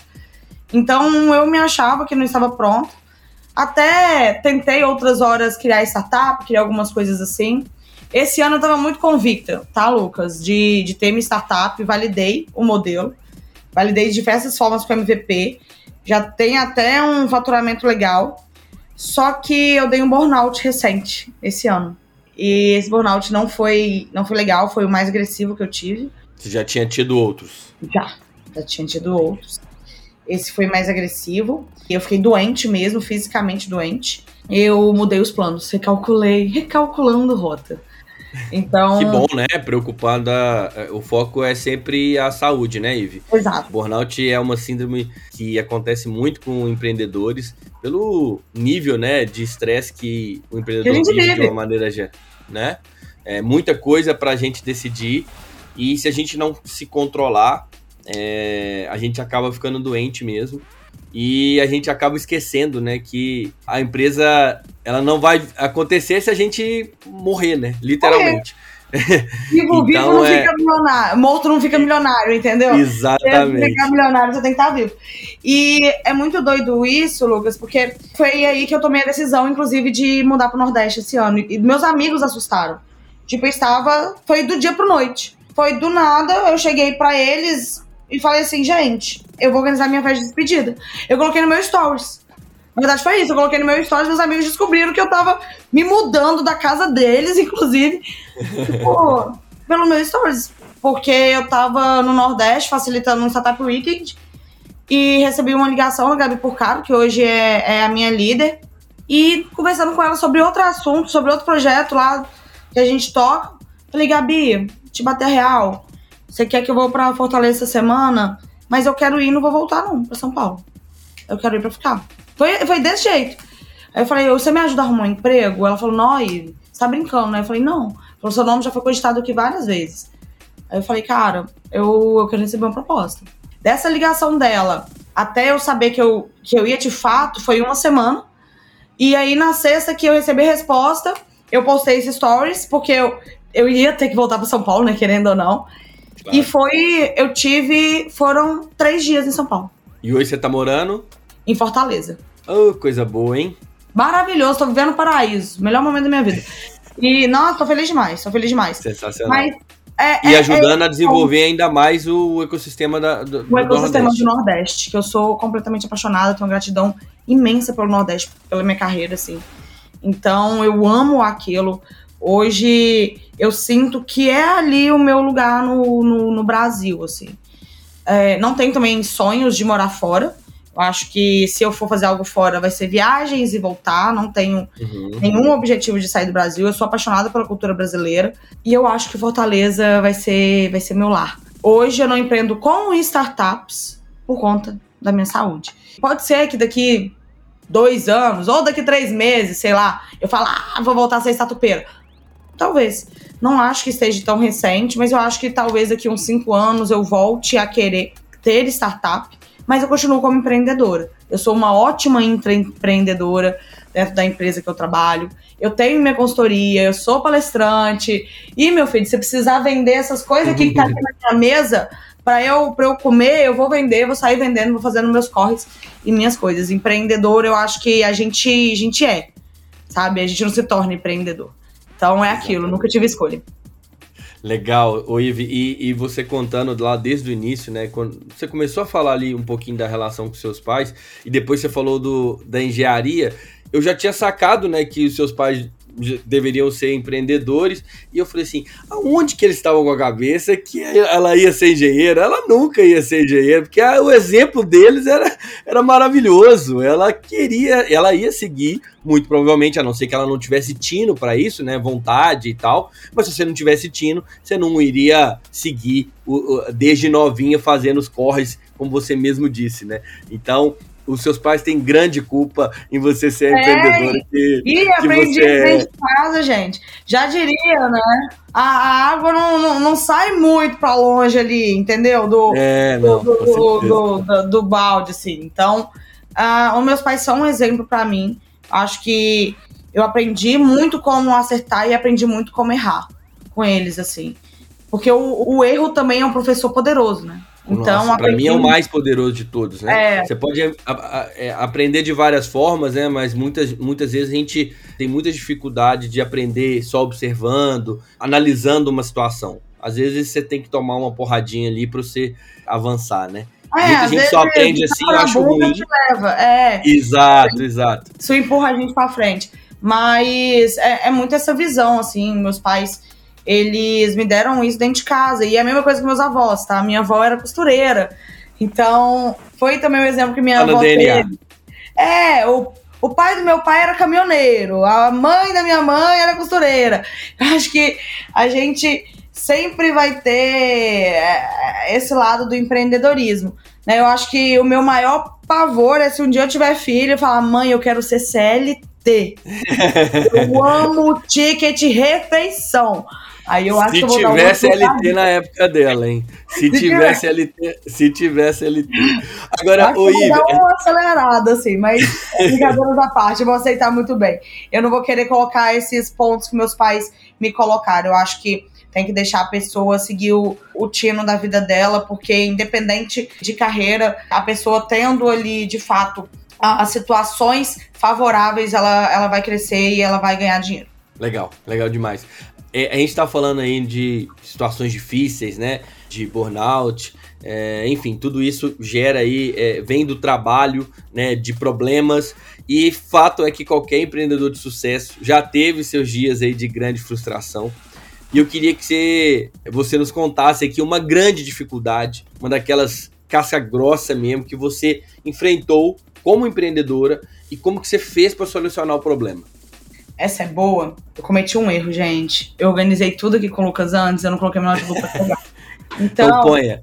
Vou colocar aqui agora, correndo. Esse, esse, pode ser um dos maiores erros que você vai cometer na Os sua vida. Os maiores erros é quando você entra para dar uma palestra online e você deixa de carregar o teu negócio. É, cara, teve uma situação, eu falei isso até recentemente, no, no Dia das Mulheres, a gente teve um painel lá no Ibra Work de São Paulo, que é um lugar que eu admiro muito, inclusive beijo pra, pra Sofia, beijo pra Tânia, mulheres incríveis que ainda não conhecem, tem que conhecer. E teve uma situação que foi quando eu comecei a perceber, eu tava como sócia de. Não, não, não posso falar, eu acho que vai ser ruim eu falar. Eu tava como sócia de um negócio. E um outro sócio, ele começou a apresentar uns comportamentos demonstrando um viés de, de erro nas coisas, mexendo com contábeis, assim, sabe? Então eu tava sentindo que tava tendo uns comportamentos que não deveriam ser certos. Que tipo de comportamentos não deveriam ter ser certos? É uma nota que meio estranha. Esse dinheiro aqui vem de cá, esse outro dinheiro vem de lá, e esse dinheiro. Eu comecei a me sentir fazendo coisas erradas e outras coisas que veio do, do meu berço, veio de casa, e com o tempo de vida só aumentou. Eu não vou fazer cagada, entendeu? Eu não cometo crime, eu não sou criminosa. Eu posso ter meus problemas, eu posso ser uma pessoa difícil de lidar, eu posso ser uma pessoa com meus traumas aqui, mas, cara, você não vai ver eu roubando alguém. Você nunca vai ver eu sendo desleal com alguém. Então, não gostei disso e tentei comunicar com outras pessoas que estavam relacionadas a esse lugar que eu trabalhava. Nada foi feito. Minha palavra, inclusive, foi duvidada, assim, mesmo com provas, com notas, com coisas. E eu preferi sair. Então, eu preferi sair. Porque tem uma coisa que uma amiga minha me ensina muito, que é o seguinte: você tá num bar. Beijo pra Laura. Laura Gugel, te amo. Você tá em um bar com nove nazistas aquele bar tem 10 nazistas. Com então. então. É o dono. é. Então, cara, você é sim a média das pessoas que você tá junto. Você é influenciado e influencia as pessoas que você tá junto. Eu não ando com gente desleal, eu não ando com gente criminosa. Né? Se a gente anda com os porcos farela come, eu prefiro comer comida boa, comer meus camarão que eu tô comendo e fazer outras coisas. É, é, é bem melhor. Acho que você fez uma grande escolha. Essa é, é uma das. Pode ser uma das escolhas difíceis, mas são escolhas que mantêm a gente vivo. Né? Enquanto a gente tiver essa integridade nas atitudes e pensamentos, acho que a gente é, continua firme. Depois que a gente perde isso, depois que a gente vende isso, acabou aí sim você vai ter que começar a repensar aí tudo que você tá, tá fazendo. Ô, ô Ive, na nossa conversa aqui você falou que não é, é a Ive de tal empresa, né? A Ive que passou por tal lugar. Mas eu gostaria aqui da gente destacar um pouquinho das empresas que você já trabalhou, porque são tá recheado aqui de, de, de grandes empresas. Eu acho que é legal a gente destacar para você responder uma pergunta para mim. Olha só essa lista, pessoal. É, a Ivy atuou como Service Designer na Accenture Brasil. Diretora de operações na Saúde Ventures, é uma Venture Builder licenciada pela FCJ. Também foi gestora Community Manager da Hubble, do Hubble, né? Um hub de Open Innovation e já esteve aí como analista de inovação na Jojo Peg. É isso? É, essa é a pronúncia? Jojo, essa é Jojo jo... Pagi. Ah, Jojo Pagi, tá vendo? Então, ela já esteve como analista de inovação na Jojo Pagi. Claro que, que cada uma dessas empresas te ensinou um monte de coisas. E essa é a minha pergunta. Queria que você destacasse pra gente é, uma dessas experiências, você escolhesse uma dessas aqui, se é que é possível, você escolhesse uma dessas experiências como é, um destaque aí para você. Acho que cada uma delas, ela teve um aprendizado diferente, assim, tá? E vou fazer isso brevemente, porque não dá para escolher só uma, tá? Desculpa. Desculpa, não dá. Fique à vontade. É... Jojo Pagi, ela me ensinou design de serviços, que hoje é a profissão que eu amo fazer, que eu sou boa. E a Jojo me ensinou isso de saber criar meu plano de vida, sabe? Ela foi de fato uma mãe, ela não foi, ela não foi só só minha chefe. Jojo, ela, ela me ajudou muito a ser quem eu sou hoje. Depois da Jojo foi o Hubble. No Hubble, o Magnus, cara, o Magnus foi o cara mais foda que eu conheci, assim. Não, não tinha igual. beijo pra Lívia, não sei se ela vai ouvir, mas um beijo pra Lívia, que, é, que era a esposa dele. O Magnus, ele, ele me deu porte. A Jojo me deu técnica, o Magnus me deu porte. Acho que é isso a, a palavra. Te pôs pro jogo me pôs pro jogo, que teve, um, teve uma vez a gente, ele tava dirigindo, a gente tava voltando de Piracicaba, de um, de um trabalho, e aí eu tava fazendo perguntas para ele, eu amava ficar enchendo o saco dele, e ele me falou sobre pessoas que, se a gente joga no mar, elas vão nadar, elas não vão morrer. E que eu era uma dessas pessoas, que ele pegou, me jogou e eu nadei, então agora eu me viro, entendeu? Então, o, o Magnus, ele me deu porte, assim. Depois do, do Hubble, eu fui pra Saúde Ventures. Saúde Ventures me ensinou a ser líder. Saúde Ventures me ensinou a ter time e ser uma boa líder. Saber o que, que é ter, cara, 15, 20 pessoas ali abaixo de você que você precisa estar tá com elas para garantir o salário delas. E para algumas delas, aquilo vai ser a comida da casa. Pra algumas delas, aquilo vai ser só rolê. Mas tu, tu tem que pegar e aguentar o rojão, entendeu? E fazer que a empresa ande. Então, Saúde Vendas me ensinou a ser líder. Depois eu fui para Accenture. Accenture foi um trabalho muito desafiador para mim. Na Accenture, o que eu aprendi, corporativo é outro jogo. O corporativo é, é outro game é outro game. Por mais que no Hubble eu, eu, tinha interação com corporativo, você está dentro do corporativo é outro jogo. O jogo político interno de corporativo, eu não sei jogar. Eu não sei brincar daquele jeito. Eu não não, não faz parte do meu caráter. Brincar o jogo corporativo. Não desce pro play com aquela galera, não. né? Sabe, não é o jeito que eu gosto de jogar.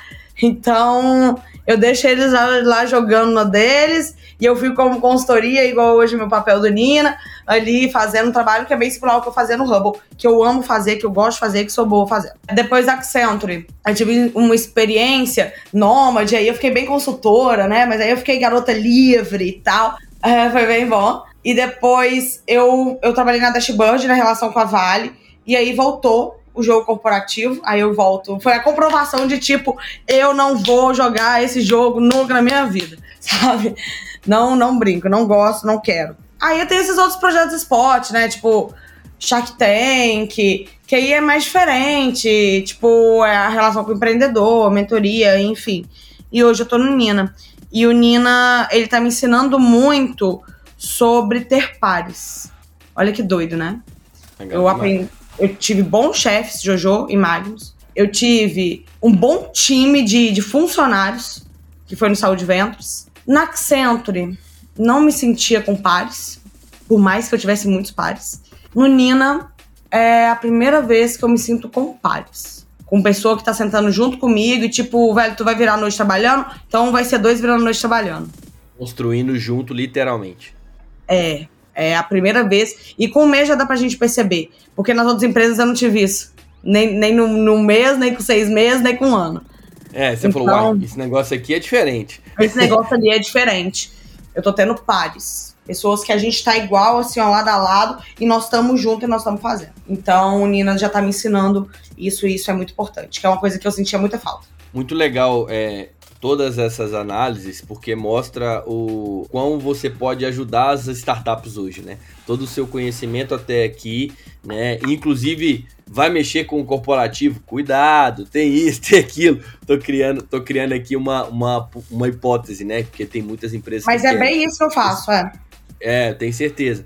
Então, é, é, é tudo isso, tanto pro bem quanto pro mal, vai te ajudar com certeza, te ajuda com certeza e vai ajudar muitas startups também. Agora eu queria voltar um pouquinho e, seria mais rapidinho para entender um pouquinho na, dessa sua experiência que você teve na engenharia que é um ramo das exatas, né, porém lida diretamente com essa questão da transformação. Né? A engenharia trabalha muito isso. O que, que o dia a dia de projetos ou de obras, se é que se você teve, né, ensinou para a IVE, que é uma facilitadora de inovação hoje? O que, que, você traz da engenharia para o seu dia a dia? Nossa, que pergunta complexa. A engenharia, eu, querendo ou não, eu fui criada ali no meio pela empresa dos meus pais, né? Então, desde quando eu me entendo do gente, eu, eu vejo engenheiro todos os dias. Uma coisa que é muito doida da engenharia, as coisas são muito processuais, assim. É tu pegar, você tem um, um cálculo de estrutura. Você começa lá no primeiro pilar, aí tu tem que entender como os outros pilares vão se encaixando, como aquela estrutura vai vir, o peso do telhado que vai vir por cima e todos esses detalhes. A engenharia, ela me deu esse olhar mais processual, porque no fim, por mais que dentro da área de inovação a gente está diretamente trabalhando com criatividade, pelo menos eu trabalho muito com a, com a criatividade, eles são processos. O processo da criatividade, ela ela existe uma ordem da forma como ser criativo, né? Não é simplesmente, ai, hoje serei criativa, vou colocar um brinco colorido e pronto. Criei algo novo. Não, sabe? É um, é um processo. E a engenharia, ela traz esse olhar, né? Por isso que muitas pessoas trabalham com inovação, ela vem da engenharia da produção, que ensina as pessoas a terem esse pensamento. E uma coisa que é essencial da exatas, eu tenho um, um, talento, assim, isso claro que foi desenvolvido mais pelos meus pais, mas eu vim com facilidade muito, muito maior em exatas do que em humanas, linguísticas. Não, linguística, gente, pelo amor de Deus, já perceberam, eu falo tudo errado. E escrevendo eu sou pior ainda. Então, tá assim. Tudo certo, tá tudo ótimo, tá falando super bem, tá, tá, tá perfeito, fica tranquila. É, exatas eu sou muito boa. É, é, muito doido isso. Eu sou muito boa em exatas, eu era muito boa em cálculo. Eu tinha uma, uma facilidade e um olhar mais matemático. O meu olhar é muito lógico. Para mim, até as conexões que eu faço hoje para criar as minhas próprias teses dentro de inovação, né, que eu tenho ferramenta própria de growth, eu tenho ferramenta própria de OKR. A forma como eu ensino inovação é diferente, porque eu faço conexões diferentes, é porque o meu pensamento lógico, ele é muito exato. Ele é muito de exatas. Então, isso me ajuda hoje muito a, a, a trabalhar com inovação. Muito legal você ter conseguido trazer isso para os processos do dia a dia para as consultorias. E você vai entender agora o porquê que eu te fiz essa pergunta complexa, porque é de fato muito complexo fazer uma transição de carreira, né? uma mudança de vida. E eu queria que você desse um conselho para as meninas, meninos, né, mulheres e homens mais maduros é, que têm muita vontade de mudar de carreira é, e que querem, né, obviamente, trabalhar com tecnologia, mirando a inovação. O que, que você pode dizer para essas pessoas que estão aí em cargos, é, CLT, às vezes trabalhando com engenharia, direito, enfim, insatisfeitos fazendo o que fazem, gostam de inovação, tecnologia, mas não conseguem fazer essa mudança? Cara, é, primeiro, você não tá velho demais. Acho que é. Começa aí, né? Não tá velho demais, tem muito para viver pela frente. E se você sentir bem uma nova carreira que seja por um ano, esse um ano vai ser muito tempo. Né? Então, vá, pare de ter medo. Eu acho que o que acontece, tá, Lucas? A gente, quando sabe que vai fazer algo grande, a gente sente medo. A gente não sente medo de fazer uma coisa pequena. Essa é a verdade. Você não sente medo agora de passar a mão na tua garrafa d'água e tomar um golinho de água. Mas você vai ter medo de fazer Tipo, porra, uma viagem que eu vou sair de Fortaleza e vou lá pro Paraná, no sul. Sim, eu eu tô fazendo algo grande, eu tô saindo, são horas de, de viagem, chegar lá pra palestrar. Doido, entendeu? É, é, então, se você tá com medo, é bom porque você tá se desafiando, você tá saindo da sua zona de, conforto, de conforto e você sabe que está fazendo algo grande. O que, que acontece? Você vai passar dificuldade de início. Saiba disso, não vai ser a mesma maravilha do que uma carreira que você já tem, que você já ganha dinheiro, né? Que você já tá fazendo as coisas. Tenta pegar e conciliar aos poucos. Então, quer fazer uma transição para a área de inovação e tecnologia? A, aos finais de semana, participa de Startup Weekend de Hackathon. Você vai ficar cansado? Vai, velho. Vai ficar cansado, né? Mas, pelo amor de Deus, tu, tu, tu quer ser foda e não, não quer né, fazer os negócios. Então, participa de um hackathon. Quer começar na área de TI? Faz um curso, uma, uma Rocket City da vida, sei lá, um Descomplica, essas faculdades dá para conciliar com o trabalho. Vai aos poucos, e aos poucos, aos poucos, aos poucos, até que você faz uma transição mais suave. É, não precisa cortar laços muito rápido, tá? A gente pode ir planejando aos poucos as coisas que a gente quer fazer. Eu não comecei de uma hora para outra a conseguir viver igual eu vivi semestre, semestre passado, é. Praticamente todo só de palestra e mentoria. Isso não foi de uma hora para outra. Se eu tivesse feito essa escolha dois anos atrás, eu já tava morta de fome. Entendeu? Mas hoje eu posso fazer, mas foi aos poucos. Trabalhei voluntário, depois comecei cobrando pouco, depois comecei a cobrar melhor, depois comecei a ter mais volume cobrando melhor. E beleza, a gente vai fazendo as coisas de pouco a pouco. Excelente dica e pensando nos processos, né? Processo, vai de tempo em tempo, com calma, se organize, que é possível sim fazer essa, essa mudança. Agora, Ive, falar em inovação é falar também ESG, né? Queria saber como que você apresenta esse tema para os empreendedores, para as empresas, e você sente que eles já chegam preocupados com essa responsabilidade socioambiental e de governança? Eu amo esse assunto. Ai, velho, é a empresa está preocupada em diminuir custo e aumentar faturamento. Empresa está preocupada com o lucro dela. Empresa está preocupada é que não tenha um passivo jurídico gigante com demissão e com processo. É isso que a empresa está preocupada, né? Que é o, é o core dela. Essa é a realidade, tá? Não quer dizer que eu concorde. Responsabilidade social é uma coisa quer muito dizer importante. Com, desculpa, quer dizer com da maioria, né, das empresas. Óbvio que deve ter suas exceções. Sim, sim. Mas você vai pelo olhar grosso que você pega é, é isso. Isso. Até porque esse é o core do negócio, tá? O core do negócio é empresa. É segundo setor, velho. Segundo setor, ele precisa fazer grana. Se a empresa não faz grana, a empresa não paga salário, não paga as coisas, não cresce. Então, a gente primeiro tem que ter muita noção disso. Mas aí, tendo até noção sobre isso, que é importante ter criado né, todos os processos de cobrança de fato de responsabilidade social, de sustentabilidade, de, de tudo que é necessário ter. Agora, eu vou falar sobre uma coisa do ISD. ISD ele existe há anos. Há anos a gente precisa olhar para a sustentabilidade. Há anos a gente precisa olhar de fato para o impacto social. Há anos a gente precisa olhar para a governança. Um negócio que agora embalaram em um novo nome bonito para ganhar dinheiro. Assim como a gente faz isso muito bem no marketing, assim como a gente faz isso muito bem nas vendas. E é isso que cada palestra que eu dou, eu mudo o nome da minha palestra para parecer que é uma nova. E tô mudando dois slides. Entendeu? Então, assim, a galera tem que entender que ISD tem que fazer.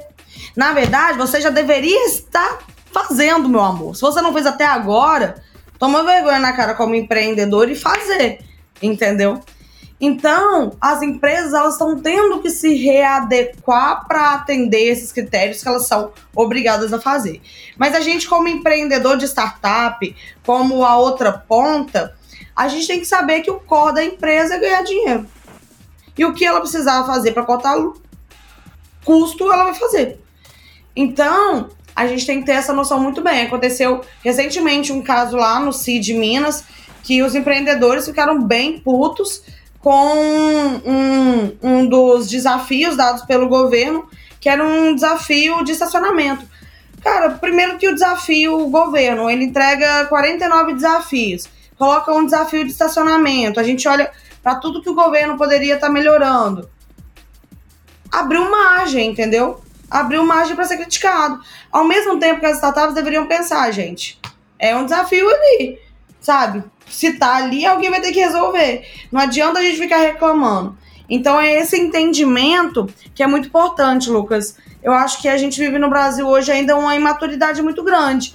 É muito doido e, eu, e é uma crítica até pessoal, assim, para tudo, eu ter 28 anos, eu ter 7 anos de carreira e eu ser uma das maiores referências.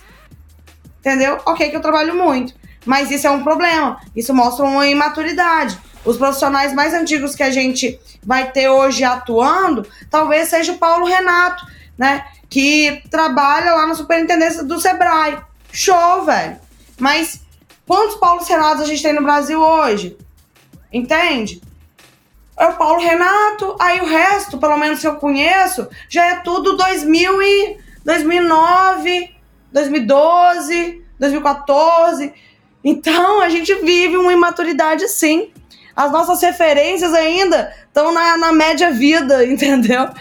Então, a cara, a gente ainda vai ter que comer muito, muito uh, feijão com farofa para dar uma encorpada, para a gente crescer e ter ambientes melhores. Legal, Ive. Tocou na ferida E a galera tem que entender mesmo o que, que você tá falando, que é para melhor, com certeza, né? Ive, vou aproveitar aqui pra gente falar um pouquinho de algumas dicas suas. É, já que a gente tá caminhando pro final, eu queria fazer uma brincadeira, um ping-pong com você. Gosto. Né? Bora lá então. Queria que você indicasse pra gente um bom livro. Um bom livro? Uh, isso é Design Thinking de Serviços. Boa. Uma música. Velho, hoje aconteceu, o dia que a gente tá gravando é até bom pra marcar aí. Foi o dia que a Luísa Sonza foi lá na Ana, Ana Maria Braga contar que o Chico, que ela fez a música lá, romântica, traiu ela. Então hoje na minha cabeça só tá Chico se tu me quiseres. Então tô total Luísa Sonza hoje. Boa. Ô, ô, ô Ive, alguém pra gente seguir nas redes sociais, sem ser, obviamente, a Ive, né, gente? Vamos seguir a Ive nas redes, nas redes sociais, tanto no LinkedIn quanto no Instagram. Vamos buscar a Ive aí. Mas o é, que, que você indicaria fora você pra gente seguir nas redes? Legal. LinkedIn, indico Laura Gurgel, tá bombando no LinkedIn. Amiga minha. No Instagram, eu tô apoiando muito o, o Gabriel, Gabriel Fernando. É chamado como Gabs da Natura. E o Gabs, o Gabs, ele é um talento e ele ainda tá aprimorando o conteúdo dele, mas eu indico ele para apoiar o trabalho dele e a gente dá corpo para ele porque ele merece crescer. Ele é um pai fabuloso, ele é um amigo fabuloso, ele é um profissional fabuloso. Quero que a galera contribua aí com a história do Gabs. Boa, vamos conhecer então a Laura e o Gabs. Uma frase ou pensamento que mudou a sua perspectiva. Você é a média das cinco pessoas que mais convive. Pra mim tá Você trouxe isso hoje e repete ele agora. Boa. Um, um, filme ou uma série. Nossa, eu sou cinéfila. Sou cinéfila. Cinéfila, já ia te perguntar se era. Eu com certeza. TDAH tem que ser, né, velho? Senão não tem jeito. Não foge, foge do. Já, já entra até no, na análise ali de casa.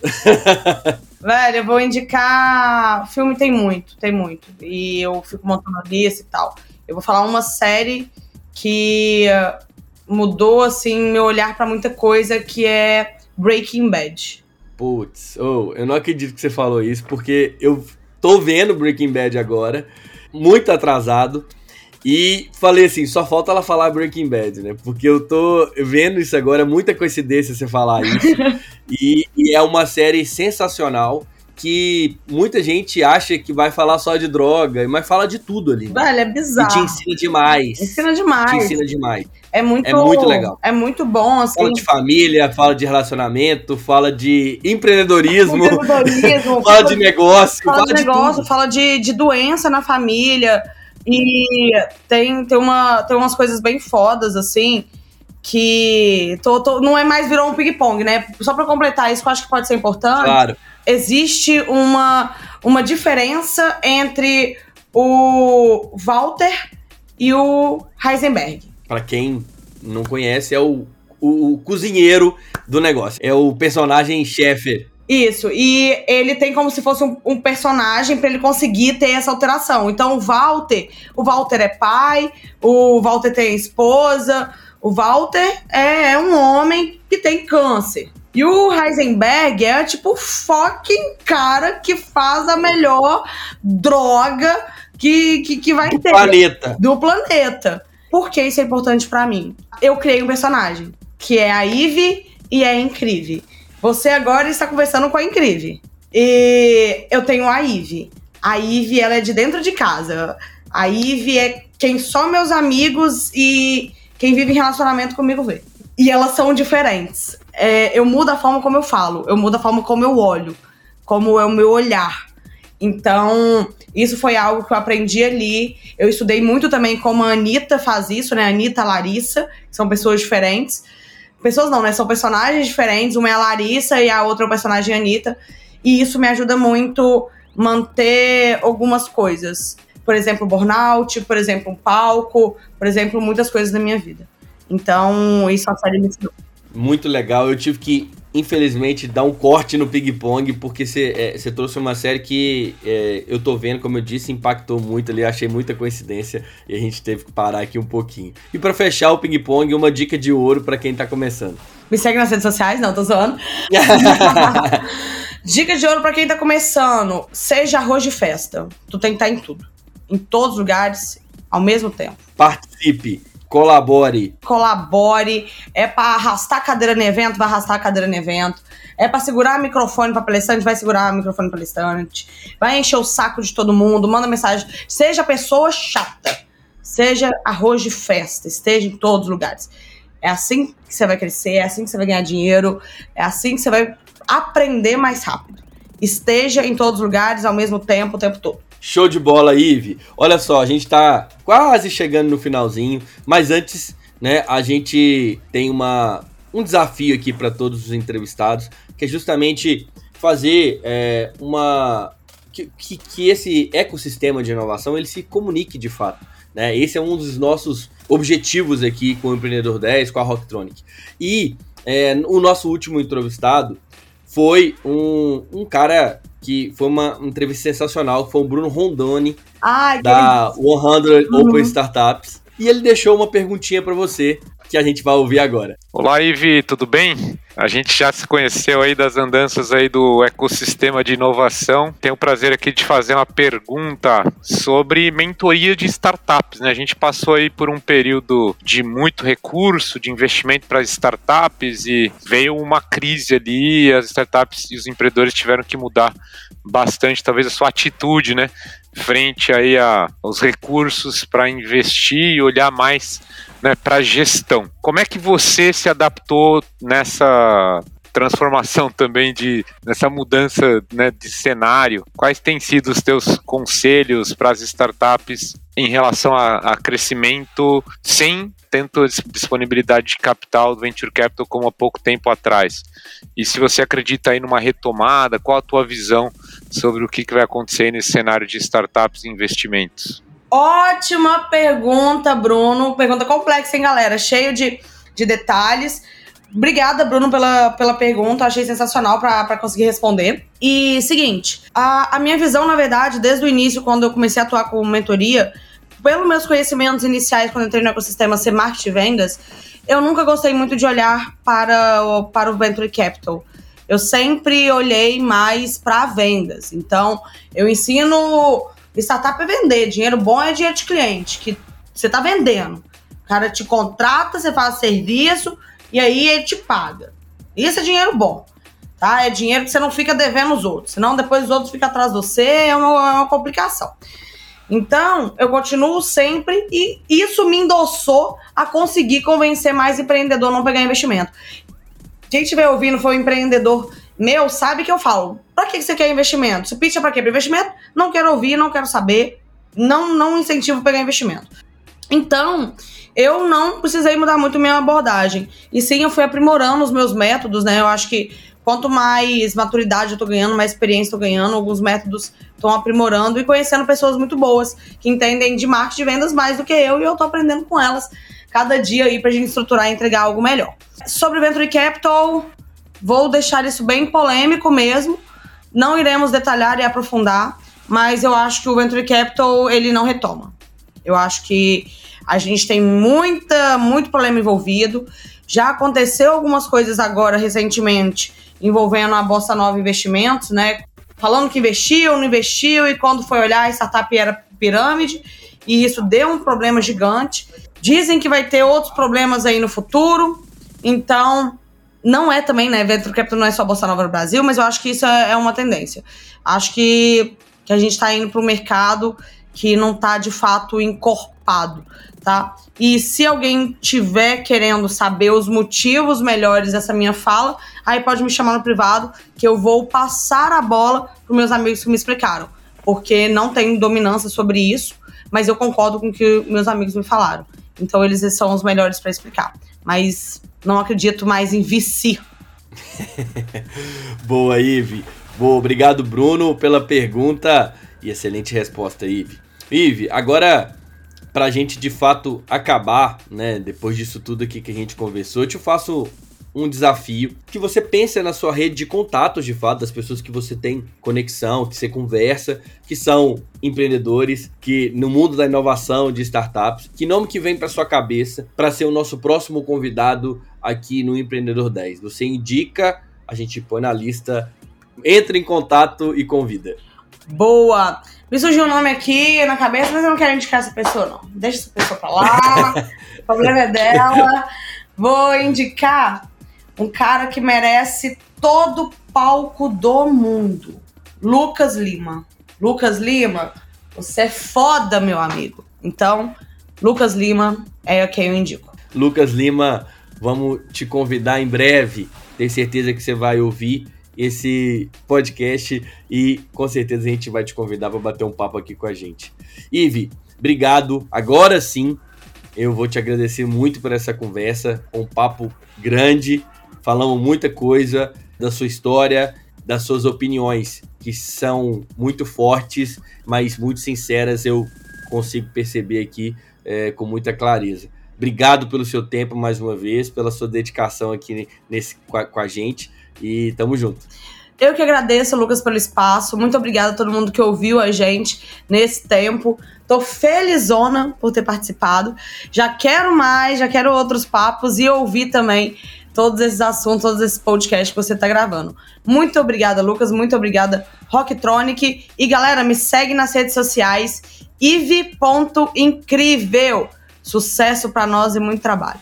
Tamo junto, Ive. E é isso, galera. Esse episódio chegou ao fim. Como você já sabe, o Empreendedor 10 é um oferecimento da Rocktronic com pesquisa e roteiro da Daniela Maciel. Eu, como eu sei que você gostou muito, muito desse nosso papo aqui, não fica de bobeira. Compartilha isso com os amigos, com as pessoas que estão aí na sua na sua roda, né? No seu dia a dia, na lista dos seus cinco amigos aí que a Ive disse, então, compartilha com eles para que eles tenham conhecimento também e consigam aprender como a gente aprendeu aqui hoje. Lá nas redes sociais, a gente está como rocktronic.inovadora e no LinkedIn somente Rocktronic você acha a gente. E se você quiser saber tudo que a gente produz, todos os podcasts que a gente já fez, rocktronic.com.br, é só acessar lá, tá tudo lá. Beleza, galera? Um grande abraço, fui! Você ouviu Empreendedor 10, só aqui, Rocktronic, inovadora.